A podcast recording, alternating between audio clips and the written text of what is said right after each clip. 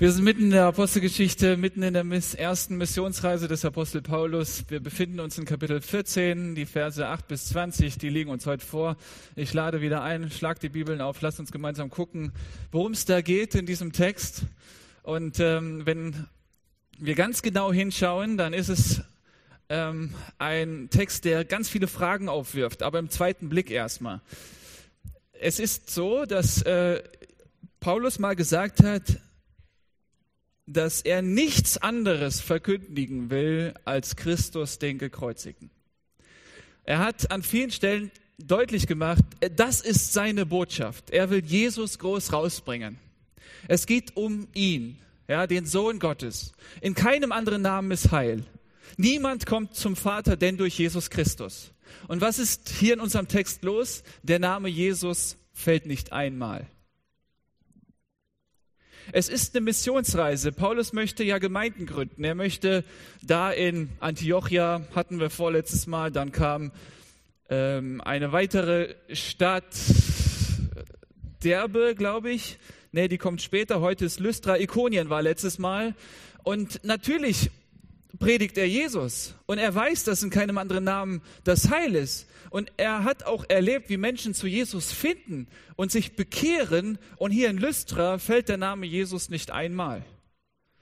Und deswegen guckt mal mit mir, was hier steht. Und wir versuchen herauszufinden, ähm, was der Text uns sagen will über Mission. Also wenn du daran interessiert bist, dass in deinem Umfeld Menschen zu Jesus finden, dann finden wir hier viele Prinzipien, die wir ableiten können aus dem Text, aus der Erfahrung, die Barnabas und Paulus gemacht haben.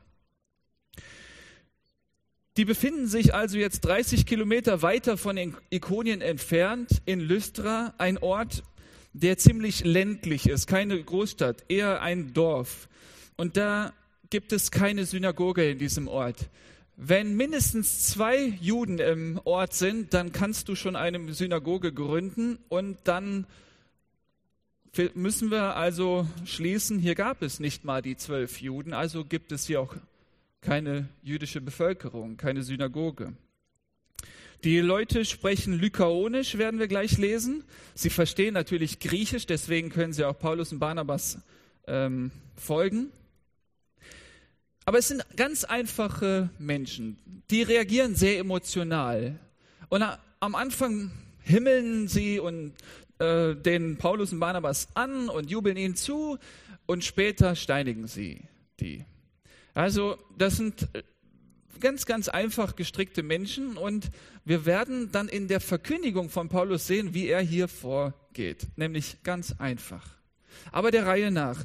In Vers 8, da haben wir diesen ersten Vers unseres Abschnitts. Und ein Mann in Lystra saß da, kraftlos an den Füßen, lahm von seiner Mutterleib an, der niemals umhergehen, äh, umhergegangen war. Zunächst einmal dieser Vers. Was fällt euch auf? Wenn wir diesen lesen und ein Mann in Lystra saß da, dreimal wird deutlich, dass er nicht gehen konnte. Einmal kraftlos an den Füßen, also konnte nicht gehen, lahm von seiner Mutterleib an, konnte nicht gehen, der niemals umhergegangen war, konnte nicht gehen. Hätte man auch in einem Satz sagen können, da ist ein Gelähmter tut Paulus nicht, also tut Lukas nicht. Der Schreiber der Apostelgeschichte ist ja auch ein Arzt. Er will hier etwas deutlich machen, und zwar die Ohnmacht des Mannes, der dort da sitzt und bettelte. Und hier können wir uns versuchen vorzustellen, wie diese ganze Begebenheit aus seiner Perspektive geschildert wird, aus, aus der Perspektive des Mannes, der nicht gehen konnte, mal drei. Dieser hörte Paulus reden in Vers 9, als der ihn fest anblickte und sah, dass er Glauben hatte, geheilt zu werden, sprach Paulus mit lauter Stimme, stelle dich gerade hin auf deine Füße, und er sprang auf und ging umher. Aber der Vers 9 hat es in sich. Guckt genau hin. Dieser hörte Paulus reden. Der Mann, der nicht gehen konnte, nicht gehen konnte, nicht gehen konnte, der blickte den, der hörte dem Paulus zu. Und Paulus, während er dann redete, merkte, dass da jemand sitzt, der nicht gehen kann, nicht gehen kann, nicht gehen kann. Und er blickt ihn an und sieht ihn. Also zweimal das Wort sehen. Er starrt ihn an und blickt ihn an. Ganz fest schaut er auf ihn. Er sieht ihn. Und dann, was sieht er? Er sieht, dass er Glauben hatte, geheilt zu werden. Und dann spricht er ihn an und sagt, steh auf, stelle dich gerade hin auf deine Füße. Und er sprang auf und ging umher. Erstmal muss man sich fragen, naja, was ist da passiert? Also gab es da jemand in den Reihen, der dann zuschaute, als würde er Glauben haben? Aber wie sieht jemand aus, der Glauben hat? Würde Paulus hier zu Kindern sprechen, also im Kindergottesdienst, hätte er viele solcher Augen vor sich gehabt, die dann ihn so anstarren würden, vorausgesetzt, die Geschichte wäre halbwegs spannend. Das heißt, es liegt jetzt noch nicht an dem Interesse, was dieser Mann dann von sich gegeben hat. Also er hat nicht da so auffällig geguckt, als würde er dem Paulus an den Lippen hängen, sondern, naja, er sah aus, als würde er Glauben hatte, haben. Wie sieht so jemand aus? Paulus hat ihn nämlich wahrgenommen. Er schaut ihn fest an, er sieht ihn an und spricht ihn an. Was muss denn passieren, dass ich heute jemanden hier sehe, der Glauben hat, geheilt zu werden? Was muss passieren, dass sich diese Blicke treffen? Und dann ich die Rede unterbreche und den einen, der dann da mich anblickt, als würde er Glauben haben, sagen würde, hey, was auch immer du hast, Zahnschmerzen, deine Zahnschmerzen sind jetzt geheilt. Dein Rückenproblem ist geheilt. Ja, was müsste passieren für so einen Moment? Ha, ganz, ganz spannend. Um das mal aufzulösen, müssen wir eine andere Heilungsgeschichte nochmal hervorholen, die sich in Kapitel 3 abgespielt hat. Und wenn wir hier einen vorfinden, der wohl Glauben hatte, achten wir in der Heilungsgeschichte in Apostelgeschichte 3 auf den Gelähmten und gucken, ob er Glauben hatte. Okay? Petrus aber und Johannes, die gingen zum Tempel, und ein Mann, der von seiner Mutterleibe an lahm war, wurde herbeigetragen. Man setzte ihn täglich an die Pforte des Tempels, die man die Schöne nennt, damit er Almosen erbat von denen, die in den Tempel gingen. Ähnliche Situation, da ist ein Gelähmter, der bettelt da. Als dieser Petrus und Johannes sah, wie sie in den Tempel eintraten wollten, bat er, dass er ein Almosen empfinge. Also hier steht nichts von, er hörte ihnen zu, er wollte nur Kohle. Petrus aber mit Johannes blickten fest auf ihn, wieder diesen Moment, die, die sehen ihn und blicken fest auf ihn, was auch immer das bedeutet, müssen wir nachher auflösen, und sprach, sieh uns an. Nach dem Motto, guck nicht auf unsere Portemonnaies, auf unser Geld, sondern guck uns mal in die Augen. Sieh uns an. Er aber gab Acht auf sie in der Erwartung, etwas von ihnen zu empfangen. Also er hat sich nicht mal darum bemüht, ihnen in die Augen zu schauen und ihnen zuzuhören, sondern ihm ging es ums Geld. Und dann muss Petrus zu ihm sagen, Vers 6, Silber und Gold besitze ich nicht, was ich aber habe, das gebe ich dir. Im Namen Jesu Christi des Nazaräers, geh umher. Wie viel Glauben hatte hier der Gelähmte in Kapitel 3? Null. Null. Er hat nicht mehr zugehört, denn Petrus und Johannes haben noch nicht gepredigt. Er hat nicht mal, es steht nichts, nicht ansatzweise etwas von einem vorhandenen Glauben, was Voraussetzung wäre für eine Heilung. Selbst wenn sie da sagen, guck uns in die Augen, jetzt hör uns zu, wir wollen das Evangelium dir erklären und in dem Evangelium ist Kraft, im Namen Jesus Heil. Der guckt nur auf die Taschen. Und dann muss, muss, muss er sagen, Silber und Gold haben wir nicht, was wir haben. Und was passiert?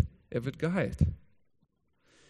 Der hier in Kapitel 14, der hatte ja wenigstens Glauben. Und das, dann müssen wir uns fragen, ah ja, okay, was muss man mitbringen, um geheilt zu werden? Das ist vielleicht deine Frage, der du jetzt an irgendetwas leidest, krank bist, unheilbar krank bist und diese Sehnsucht hast, geheilt zu werden, was musst du mitbringen, um geheilt zu werden? Nach dieser Stelle könnte man jetzt Druck ausüben und sagen, du musst Glauben mitbringen. Und der Prediger muss an deinen Augen ablesen können, dass du Glauben hast, damit er sich dir jetzt überhaupt zuwendet. Der Heiler, der da vorne steht. Aber nachdem wir Apostelgeschichte 3 gelesen haben, brauchst du gar nichts. Hast du genauso viel Hoffnung, um geheilt zu werden, wie der, der in Kapitel 3 eben gar nichts mitgebracht hatte. Schaut mal, was Jesus selber sagt, was in Matthäus 20, Vers 15 deutlich wird. Ist es mir nicht erlaubt, mit dem meinen zu tun, was ich will? Und letztlich, wenn wir diese Begebenheit jetzt vor uns haben, in der Apostelgeschichte 14, wo jemand geheilt wird, müssen wir trotzdem sagen, ist es nicht Gottes Sache, zu machen, was er will? Dass Gott diesem Paulus jetzt in diesem Moment die Augen gibt für den, der da Glauben hat, ist klar. Ich glaube nicht, dass Paulus da so ein Händchen oder ein Auge für hatte, für denjenigen, der es jetzt braucht. Ich habe das mindestens zweimal erlebt, dass nach einer Veranstaltung, eine Veranstaltung bei Gießen, nach dem Jugendgottesdienst bin ich im Foyer dann umhergelaufen, hat nicht vor, jemanden anzusprechen, aber da war jemand, der stand da, ich habe ihn angesehen, bin auf ihn zu und habe gesagt, möchtest du dein Leben Jesus hingeben? Er sagte, ja. Das ist nicht eine Methode, die ich verfolge, auch heute nach dem Satt, dann werde ich auf dich zugehen und werde dich ansprechen. Wenn Gott das mir schenkt, diesen Moment, werde ich es tun. Genauso vor eineinhalb Jahren bei uns in der Gemeinde ein 72-Jähriger, der schon ein Jahr lang unsere Gottesdienste besucht hatte, aus dem Katholizismus war, hatte mit Gott und Glauben nichts zu tun. Und der stand im Foyer, ich bin auf ihn zu und habe ihn gefragt, Hans-Jürgen, möchtest du dein Leben nicht Jesus geben? Sagt er ja. Sind wir im Raum der Stille? Er hat sein Leben Jesus übergeben. Was hat mich geritten in dem Moment, den anzusprechen? Ich glaube, dass Gott in, der, in seiner Gnade mich geführt hat zu ihm und dann ihn in der Zeit vorbereitet hab, hat auf diese Begegnung. Und so kann ich diese Situation nicht anders deuten als ein Moment Gottes, den Gott selbst initiiert hat, um, um das Evangelium nach Lystra zu bringen. Gott weiß ganz genau, in diesem Ort sind die Menschen verloren. Da gibt es kein. Und er beginnt bei den Menschen, den es am, am, am härtesten getroffen hat. Ein, der nicht gehen konnte, nicht gehen konnte, nicht gehen konnte. Von daher, wenn du dich aufmachst, um Menschen zu Jesus zu führen, ob es deine Schule, dein Arbeitsplatz ist oder eine andere Stadt, dann setz nicht auf deine Methodik. Geh hin im Vertrauen darauf, dass Gott dich zu dem führen wird, den es getroffen hat, dem es nicht gut geht. Und erwarte, dass er deine Blicke auf ihn richtet, was letztlich seine Blicke sind. Christus hat die Menschen gesehen und war innerlich bewegt und hat die Menschen angesprochen. Und weil wir ja glauben, wir Kinder Gottes, dass Jesus in uns lebt, wird er unsere Augen führen und auf diesen richten, dass wir fest ihn anblicken. Das hat nichts mit Psychologie zu tun. Und er sprach zu ihm mit lauter Stimme, alles andere als eine Unsicherheit von Seiten des Paulus. Es gibt ja den Moment, dass man dann ängstlich ist, soll ich ihn jetzt ansprechen oder nicht? Ich habe gerade das Gefühl, jemand hat mir mal gesagt, wenn du innerhalb von drei Sekunden zögerst und nicht reagierst, bist du dem Heiligen Geist ungehorsam, Blödsinn. Also entweder er gibt mir die Kraft und dann die, den Mut und ich gehe und rede und dann ist es von Gott gewirkt oder ich habe eben nicht die Vollmacht von Gott. Aber jemand hat gesagt, wenn du den Eindruck hast und dann nicht sofort reagierst, bist du Gott ungehorsam. Im Internet wird man jetzt meinen Kopfschüttel nicht sehen. Ne? Nein, das ist falsch.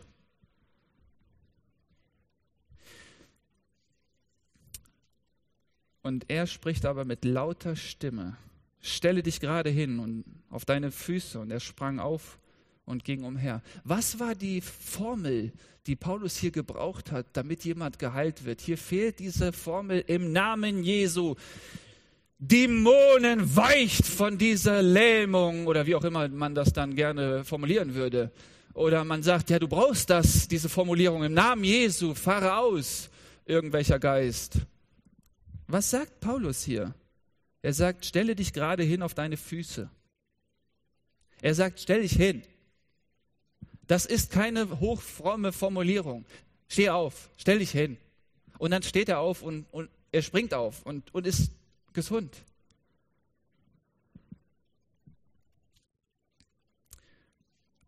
Ich will heute brechen mit diesem Hokuspokus, den es im christlichen Kreisen auch gibt. Diese Liedzeile, wenn dein Name nur erwähnt wird, wirkst du Wunder unter uns.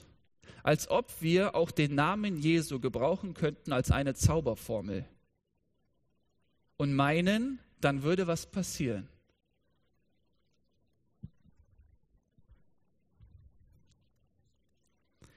Weiter geht's. Vers 11. Als die Volksmengen aber sahen, was Paulus tat, erhoben sie ihre Stimmen und sagten auf Lykaonisch, die Götter sind den Menschen gleich geworden und sind zu uns herabgekommen. Nun muss man verstehen, diese Menschen dort, die haben die griechische Götterwelt vor Augen gehabt. Und in Vers 12 wird das deutlich. Und sie nannten den Barnabas Zeus und den Paulus Hermes, weil er es war, der das Wort führte. Also Zeus ist der Hauptgott der griechischen, des griechischen Pantheons und Hermes ist der Sohn von Zeus, also so ein Götter, Götterbote. Ne? Der Paketzustellerdienst Hermes ist ja uns bekannt. Also das war letztlich nur ein Bote des Hauptgottes Zeus. Und dann haben sie den Barnabas Zeus genannt. Zeus war der Vater von Hermes, also der Barnabas ist eher väterlich aufgetreten, eher zurückhaltend. Der Paulus aber dagegen, er führte das Wort, er war so ein bisschen der offensivere, der müsste dann wahrscheinlich der Sohn von Zeus sein, also ist das der Hermes. Das dachten die, ja, und ähm, wenn sie dann die griechische Götterwelt vor Augen hatten, dann wussten sie auch, oder so sind sie geprägt gewesen, die, das höchste Gebirge in Griechenland ist äh, der Olymp, daher auch die Olympischen Spiele und da war so die Welt der Götter und da lebten halt auch Zeus und Hermes.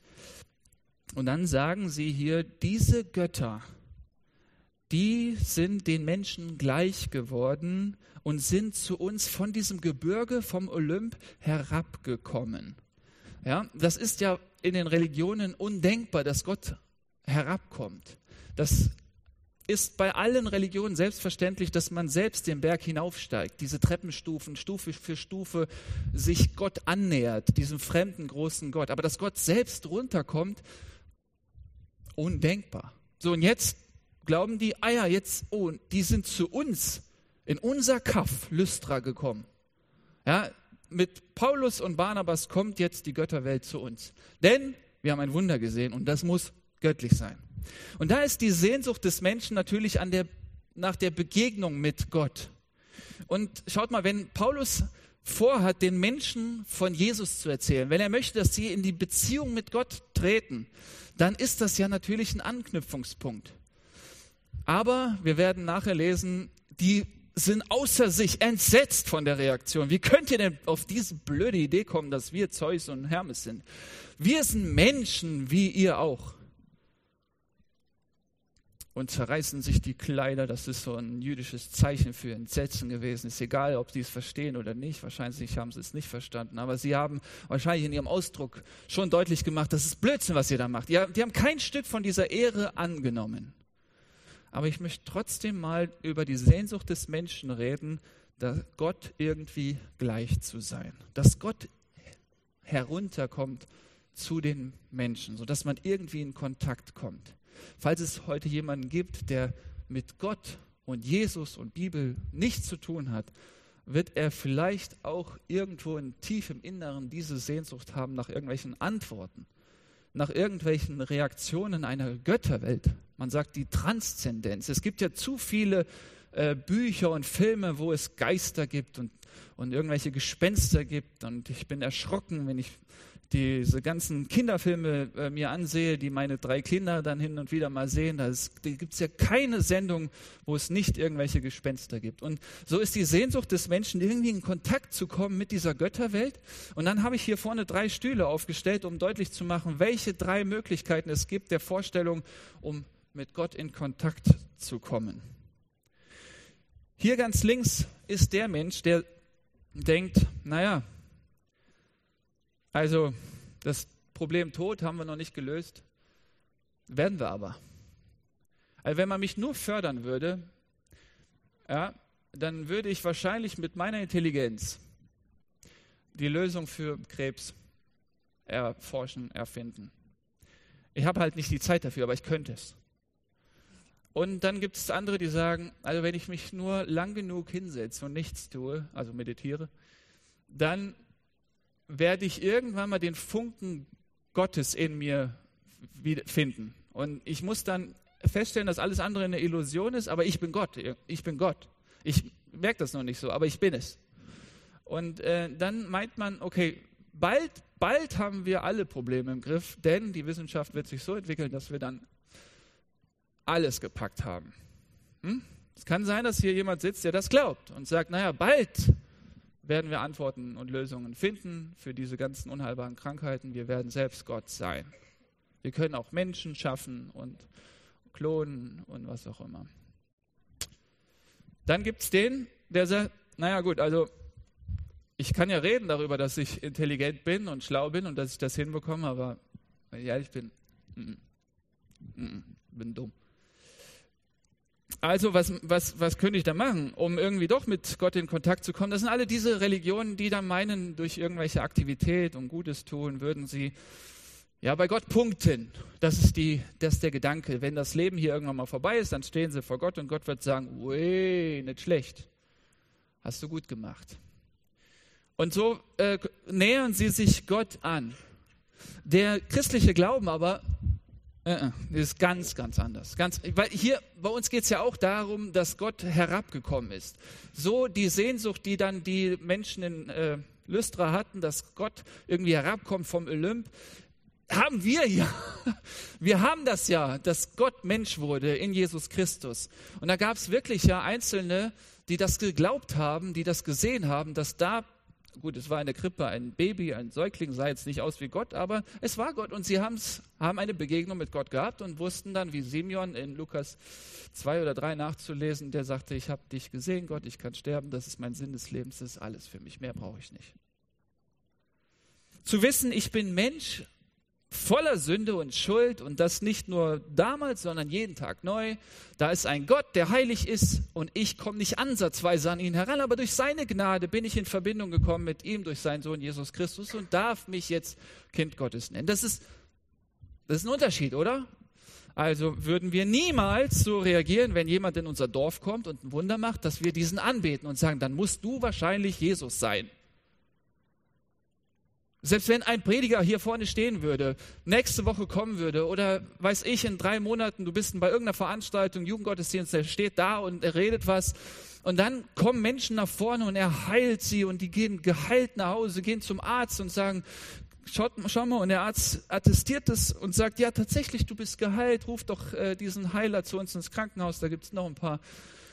Äh, dann, schön und gut, aber feiere ihn nicht als Gott der Mensch, der da vorne irgendwas was vollbringt und sagt und tut, was vielleicht auch wirklich eine Wirkung hat, ist ein Mensch. Und das wäre Paulus völlig fremd, da so zu reagieren. Oh ja, übrigens, ich habe eine Facebook-Seite oder Instagram, du kannst mir folgen und dann kannst du noch ein paar Predigten von mir hören. Und wenn du dann nochmal Schnupfen hast, melde dich. Das würde der niemals machen. Er würde seine, seine Klamotten zerreißen, würde sagen, was, du hast mich angebetet als Gott? Bin ich nicht. Und vielleicht sitzen viele hier, die sich sagen, ich bin auf jeden Fall hier auf dem mittleren Stuhl. Dann lass uns jetzt mal über das Thema Heilung sprechen. Das Thema Krankheit. Welches, welchen Recht, welches Recht haben wir auf Heilung? Überprüf mal deinen Glauben an Jesus. Sitzt du hier links und denkst dir, ich bin ein Ebenbild Gottes. Ich bin schon so. Ich bin, ich bin wie Gott. Ich bin Gott. Nein, ich bin, also ich bin Ebenbild Gott, Gottes. Ich bin aber Sohn, Kind von Gott. Und warte mal, wenn ich geheiligt bin und Paulus sagt zu uns, wir sind Heilige, dann muss ich ja auch heil sein. Dann muss ich ja auch gesund sein. Ein Christ darf nicht krank sein. Es passt nicht. Vielleicht bist du jetzt kerngesund und sitzt da und denkst, naja, weil ich so fromm bin und heilig bin und bin ich auch gesund. Das ist, da ist ein Zusammenhang. Gott würde doch sein Kind nicht leiden lassen. Und ähm, wenn du dann krank bist, denkst du dir, naja, dann muss ich noch mehr irgendwie den Heiligen Geist rufen, dass er noch mehr zu mir kommt. Habe ich alles schon miterlebt. Habe ich alles. Geist, komm in meine Metastasen, komm in mein Leben, komm, damit ich wieder irgendwie wieder zu dem Zustand komme, Gott zu sein, denn Gott kann ja nicht krank sein. Vielleicht habt ihr sowas mal erlebt. Die andere Seite, hier ganz rechts, auf dem Stuhl, da sitzt du und denkst dir, hey, ich habe 16, 17 Jahre, habe ich Jungschararbeit gemacht. Okay, jetzt die, die hier sitzen, sind 16 und 17 Jahre, die können nicht 16 und 17 Jahre Jungschararbeit gemacht haben, aber ich habe, ich war beim Zeltlager. Und, und ich, also, wenn du zulässt, dass ich krank werde, werde ich niemals zum Zeltlager gehen. Ich bin nämlich, ich ich habe mich so eingesetzt für dich, jede Woche beim Satt. Und du lässt zu, dass ich so eine heftige Diagnose bekomme? Kannst du doch nicht bringen. Ich habe ein Recht auf Heilung. Das denkt sich hier der Außen auch. Aber hier der in der Mitte denkt sich, ich habe jetzt, heute kein Krebs. Es ist deine Gnade. Kein Schnupfen, deine Gnade. Du bewahrst mich. Danke, du hast es zugelassen. Dein Name sei gepriesen. Alles Gnade. Du sitzt da und bist dankbar für das, was du bekommst. Und denkst an den Vers, den wir gerade gelesen haben. Ist es mir nicht erlaubt, mit dem, was mir gehört, zu tun, was ich will? Und wenn Gott gerade will, dass du hier sitzt und gesund bist, dann sag Danke. Aber es liegt nicht darin, dass du deut besser warst als dein Nebenmann, Nebenfrau, es liegt auch nicht daran, dass du ein Ebenbild Gottes bist, ein Kind Gottes bist und ein Anrecht darauf hast, gesund zu sein.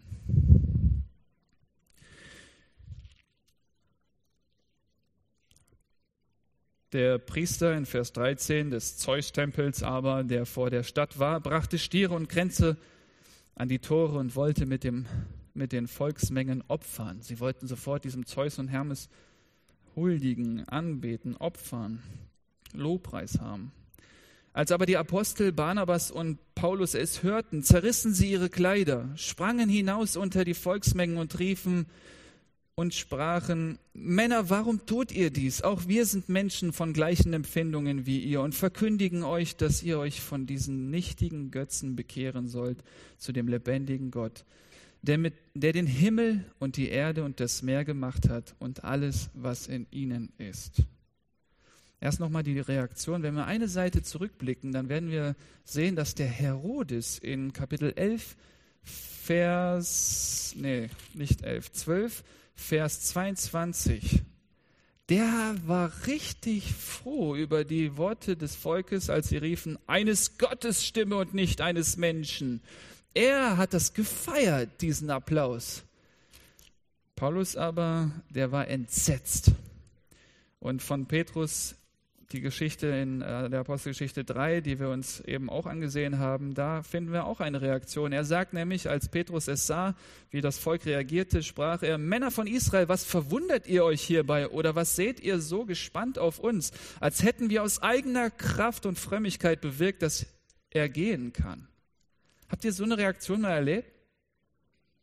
Dass, dass jemand, der das vollbracht hat, natürlich nicht selber, aber durch die Kraft Gottes, dann sagt, lass, lass es sein mit diesem Lob und dieser Anerkennung. Das war doch nicht ich. So reagieren sie und nutzen die Gelegenheit, um jetzt zu evangelisieren. Denn in dem Vers 7 steht, dass sie das Evangelium verkündet hatten in diesen Orten, also auch hier in Lystra. Natürlich kann man in Vers 9 sagen, als dieser Mann, dieser gelähmte Mann, den Paulus hörte, reden hörte, dass da der Name Jesus gefallen ist. Ja, es kann sein, dass Paulus da schon mal eine längere Rede gehalten hatte über das Evangelium, Jesu Kreuz und äh, Tod am Kreuz und Auferstehung. Ähm, und dann er aufgrund dessen Glauben hatte, denn wir müssen festhalten aus Römer Kapitel 10, woher kommt denn der Glaube? Warum hatte er Glaube, dieser Gelähmte? Hier wird deutlich, dass, naja, der Glaube woher kommt? Aus dem Hören. In Römer 10, Vers 14, wie aber sollen sie an den glauben, von dem sie nicht gehört haben? Und er hat auf Paulus gehört. Also ist der Glaube aus der Verkündigung. Die Verkündigung aber durch das Wort Christi. Und so glaube ich, dass Paulus gerade geleitet durch den Heiligen Geist, geleitet durch Jesus Christus geredet hat. Ich kann mir nicht vorstellen, dass er ein Skript vorliegen hatte. Es gibt manchmal bei solchen besonderen Situationen nicht die Möglichkeit, erstmal an die Kanzel zu gehen. Du musst reden, du bist gefordert. Und ich glaube, dass er jetzt geredet hat, aber nicht Dinge, die ihm einfach so in den Sinn gekommen sind, sondern die der Geist Gottes, Jesus Christus selbst, ihm übertragen hat. Und er hat diese Worte weitergegeben. Und deswegen kann er von Verkündigung sprechen, vom Evangelium sprechen. Das tut er auch. Und er fordert sie sofort heraus, sich zu bekehren. Hier fällt dieses wichtige Wort Bekehrung, was man mir mal bei einer Jugendevangelisationswoche, die ich vor einem Jahr hatte, gesagt hat, naja, lass bitte dieses Wort Bekehrung weg, das ist zu hart. Was denn sonst? Was denn sonst? Ich meine, was, was, was, was, Paulus weiß, wer da vor ihm sitzt. Das sind Menschen, die gehen sonst nicht in die Synagoge, die können nicht lesen und schreiben. Das sind ganz einfache Menschen, die dann, wenn da jemand kommt, ein Wunder tut, den Zeus und Hermes anbeten. Die holen dann Stiere und Kränze und beten dann an und er sagt, hört auf damit, bekehrt euch. Das ist der erste Satz seiner Predigt gewesen, wenn er nicht vorher schon das ganze Evangelium ausgelegt hat.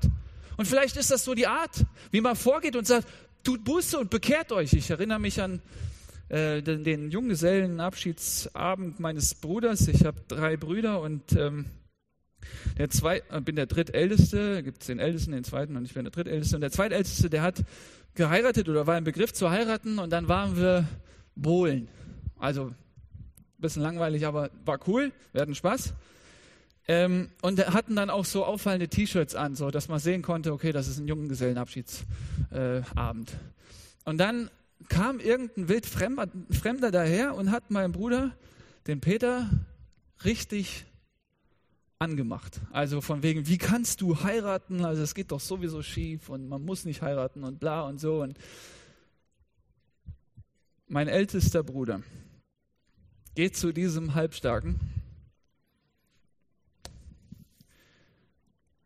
Weißt du, dass du vor Gott stehen wirst irgendwann mal und Rechenschaft ablegen musst für alles, was du gesagt hast oder nicht gesagt hast? Für alles, was du getan hast oder nicht tun, getan hast, wirst du mal Rechenschaft ablegen und Gott wird dann Gericht üben und es kann sein, dass du in die Hölle kommst? Hier dieser Halbstarke, der stand da, kreidebleich. Und ich fragte meinen ältesten Bruder Rudi, was hast du denn da gemacht? Er sagt, keine Ahnung, was ich da gemacht habe.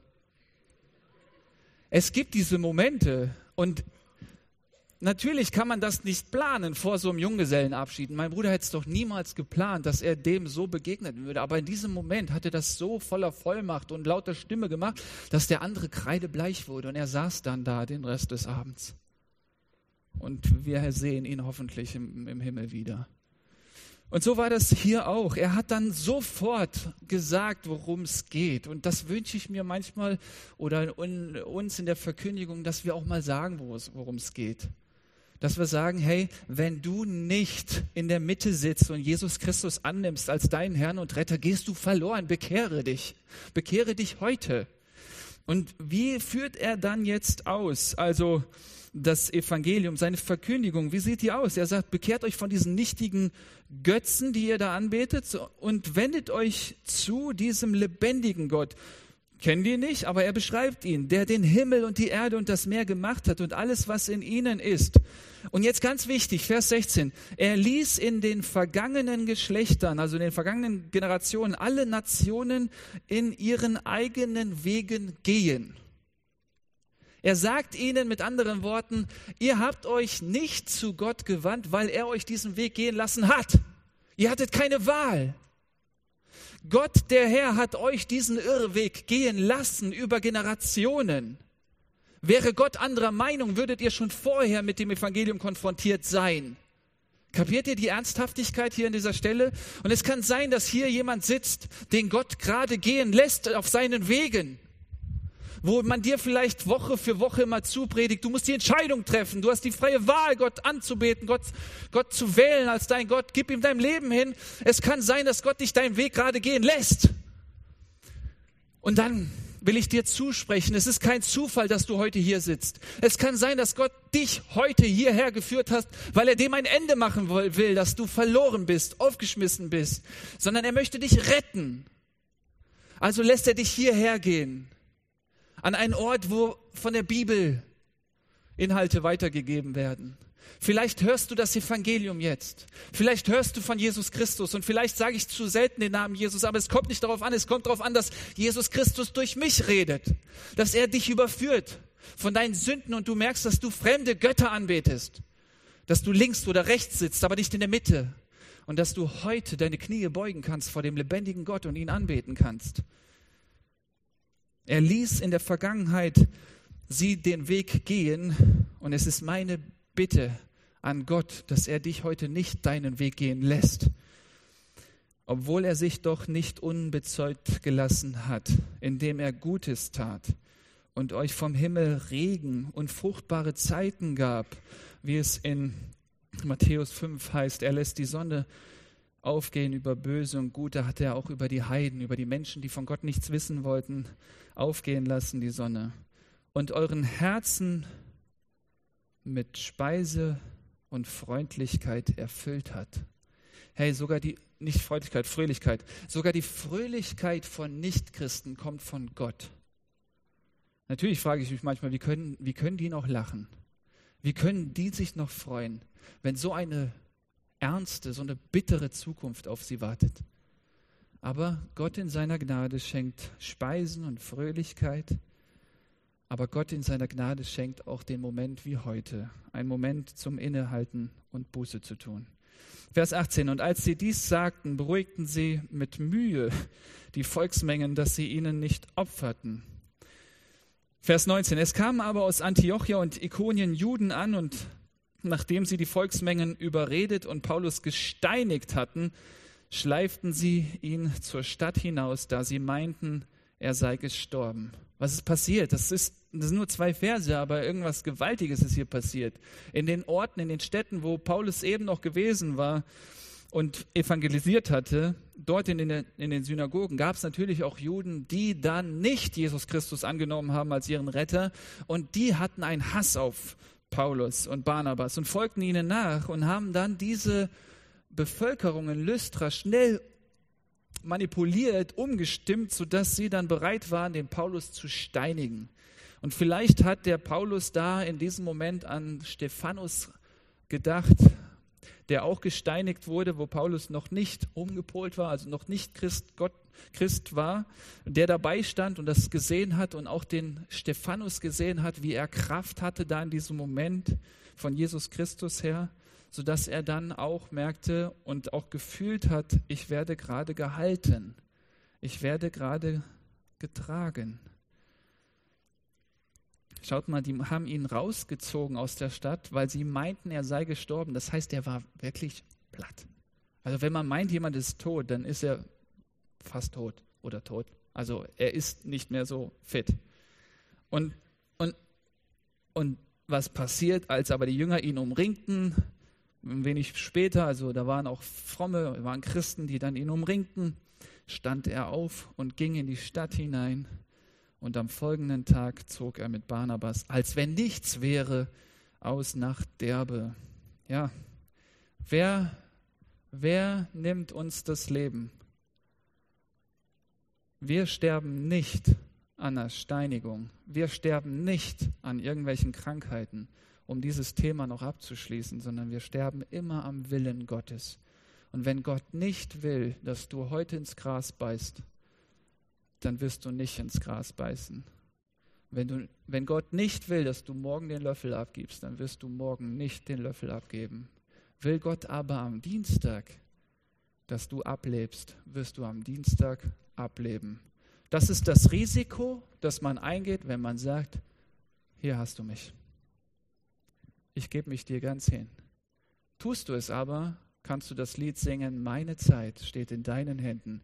Nun kann ich ruhig sein, ruhig sein in dir, egal welche Krankheit du hast. Er hat den Tag X festgesetzt, wann du zu ihm kommst. Da kann kein Mensch etwas dran hindern. So haben wir es bei Paulus gesehen. Er steht auf und geht weiter. Amen. Ich bete noch, lass uns stille werden.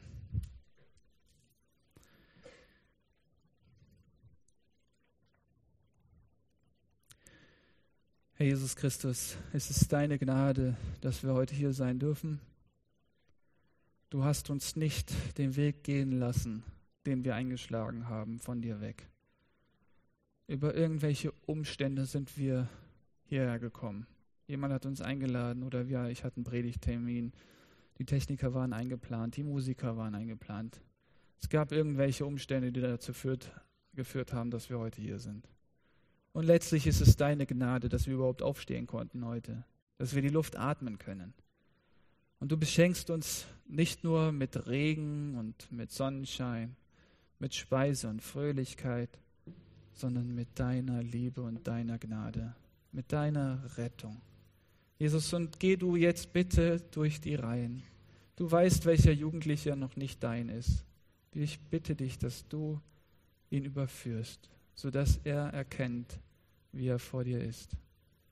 Herr Jesus, wir bitten dich, dass manche sich heute bekehren. In Jesu Namen bitte ich dich darum. Amen.